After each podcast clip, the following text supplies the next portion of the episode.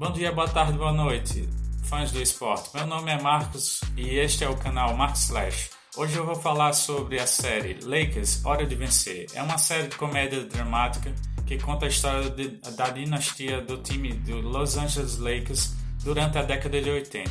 Fiquem ligados e eu vou explicar tudo para vocês. Roda a vinheta!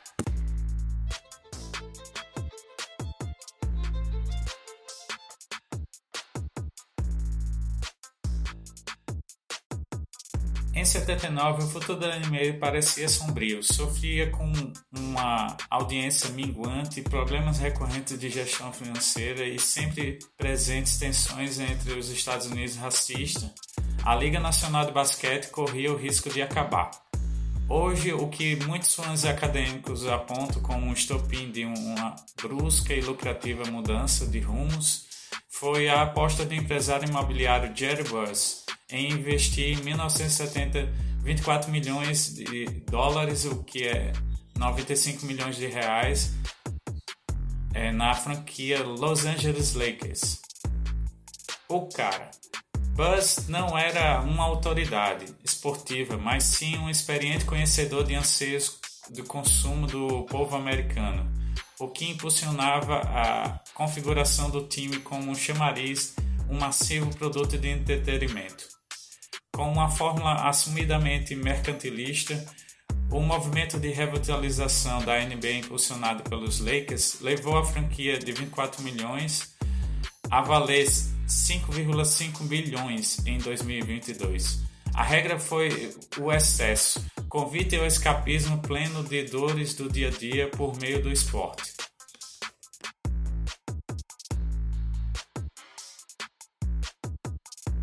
É óbvio que nada disso funcionaria sem grandes performances acontecendo dentro das quadras, e a análise desse intrincado encaixe de elementos que move a série. Lakers Hora de Vencer da HBO, a produção de Andrew McCann, Max Burin e Jim Hurt se apoiam em um livro Showtime, Magic Karen Leary, Dinastia dos Los Angeles Lakers dos anos 80, de Jeffrey Palmer, para dramatizar a reformulação da franquia e a formação do time de, de basquete que dominaria o imaginário popular por toda a década de 80.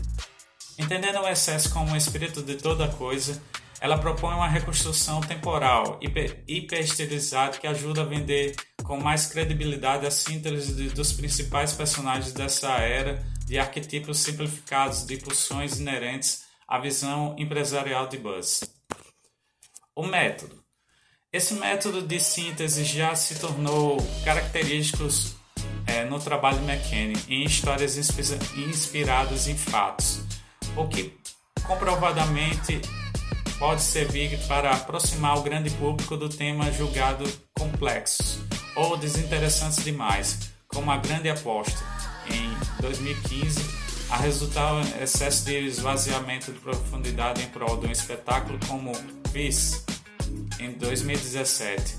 O que acontece em Lakers Hora de Vencer é emblemático por não chegar nem tanto ao céu quanto ao inferno, graças ao equilíbrio raro.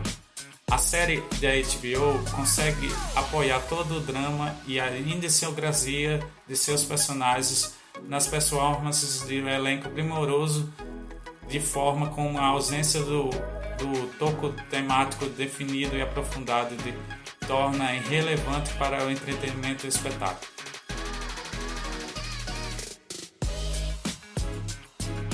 A dupla do Showtime Lakers, principais craques e líderes dos Lakers nos anos 80, Kareem Abdul-Jabbar e Irving Magic Johnson, são a melhor dupla possível para personificar a dinâmica entre excesso e introspecção de um mote de, da hora de vencer.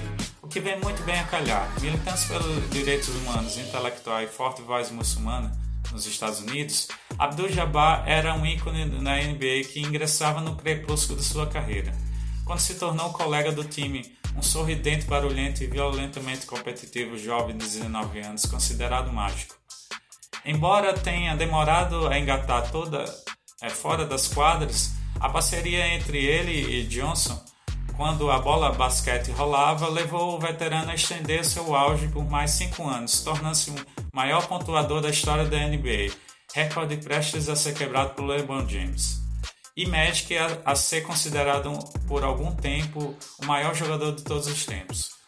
A representação dessas duas figuras era essencial para todo o argumento da série funcionasse. E mesmo com o food dramático proposto por McKenny, Dosing e Hurt possa alienar o espectador, é indiscutível que eles conseguiram. Os estreantes Solomon Rugg e Quincy Isaiah habitam com segurança o carisma e as camisas de Abdul-Jabbar e Magic, respectivamente, a ponto de transcenderem um texto que insiste em simplificá-los em prol de toda a sinestesia narrativa. Só isso já seria um chamariz em tanto.